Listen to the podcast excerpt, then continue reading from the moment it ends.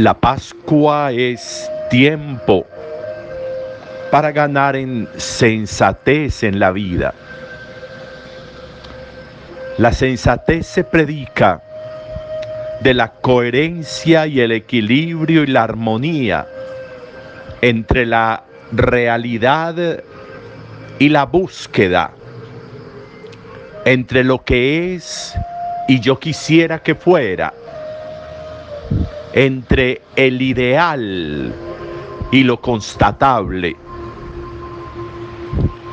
La sensatez es la respuesta equilibrada, armoniosa frente a los hechos, pero también como frente a la vocación de los hechos, es decir, como frente al origen de los hechos y de los acontecimientos. La sensatez hace que se desescalen los conflictos y las desarmonías del corazón.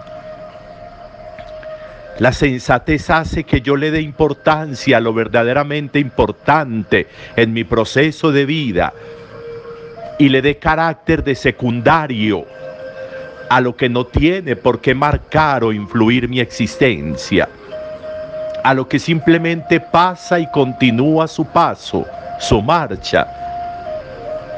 La sensatez es la respuesta a lo escuchado como una aceptación importante.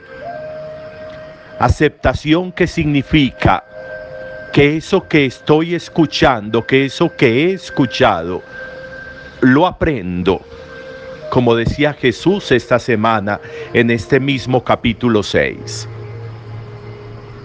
Es escuchar y es tomar de lo escuchado lo necesario lo necesario para que en positivo o en negativo, si lo pudiéramos llamar así, yo tenga una reacción. Jesús viene con un discurso grande para Jesús, grande para los creyentes en Jesús,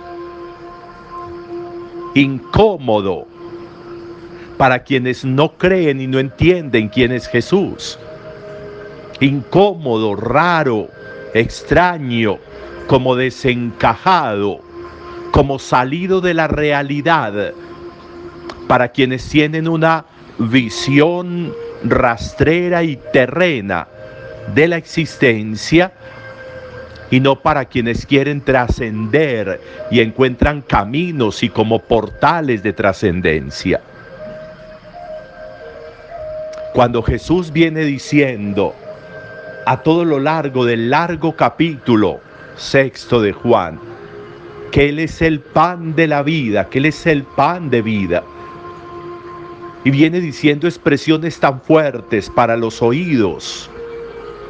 El que come mi carne y bebe mi sangre, tienen que comer mi carne y tienen que beber mi sangre para que tengan vida en ustedes. Eso es fuerte. Y frente a eso fuerte, pues hay reacciones. Una reacción es agachar la cabeza y cerrar los oídos. Una reacción es irse, alejarse. Una reacción es contradecir y rechazar. Otra reacción es la de quien en un proceso de vida ha hecho un conocimiento de Jesús y sabe que esa expresión de Jesús es consecuencia de todo lo vivido con Él. Tomen, coman que esto es mi cuerpo. Tomen y beban que esta es mi sangre. Les va a decir en la última cena. Por eso tiene sentido cuando ahora está diciéndoles, el que coma mi carne y beba mi sangre va a tener vida y vida eterna, va a tener vida y vida abundante. Quien coma y beba mi carne va a tener sabiduría y va a aprender lo escuchado y va a venir a mí. El que coma mi carne y vea mi sangre va a tener vida en él. Por eso resulta valiosa la reacción de Pedro. Terminamos como con una profesión de fe todo este discurso. Unos salen huyendo, unos salen corriendo, unos se tapan los oídos, unos dejan de seguir a Jesús por no entender. Tan grave cuando hay reacción frente a cosas que no queremos creer. Y entonces la reacción es alejarse.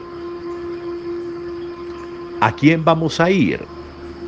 Cuando Jesús le dice a los doce, ustedes también quieren irse, ustedes también quieren marcharse, miren todos esos que se han ido, ustedes también se quieren ir. No tiene temor Jesús a quedarse solo. Él la tiene clara. Si ustedes quieren irse, también váyanse. Si ustedes no quieren entender esto, váyanse. Si ustedes no quieren creer en esto, váyanse también ustedes. Y aparece Pedro con sus intervenciones oportunas.